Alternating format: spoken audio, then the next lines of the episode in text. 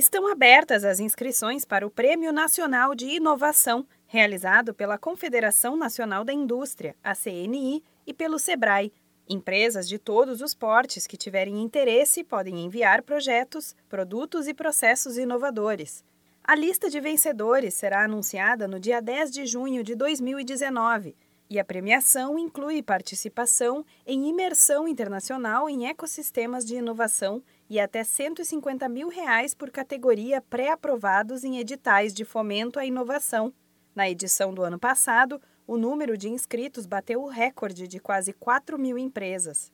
O Prêmio Nacional de Inovação é voltado para empresas do setor industrial e aos pequenos negócios de todos os setores instalados no Brasil. A novidade desta edição está no regulamento. Serão aceitas três modalidades: pequenos negócios, com receita bruta anual menor ou igual a R$ 3 milhões e 600 mil reais, médias empresas, com receita bruta anual maior que R$ 3 milhões e 600 mil reais e menor ou igual a 300 milhões de reais, e grandes empresas, com receita bruta anual superior a 300 milhões de reais.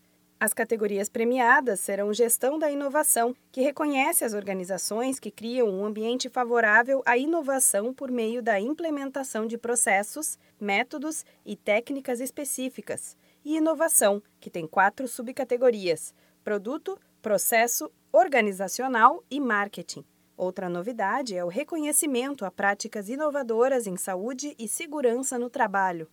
A nova metodologia permite que a empresa se inscreva apenas uma vez, sem separar as categorias, e seja avaliada como um todo. Desta forma, ela pode ser selecionada em mais de uma categoria.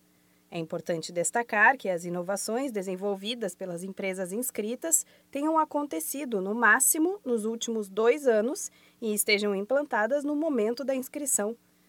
Interessados devem consultar o regulamento e fazer a inscrição até o dia 19 de novembro no site www.premiodeinovação.com.br. Mais informações com a central de atendimento do Sebrae no número 0800 570 0800. Da Padrinho Conteúdo para a agência Sebrae de Notícias, Renata Kroschel.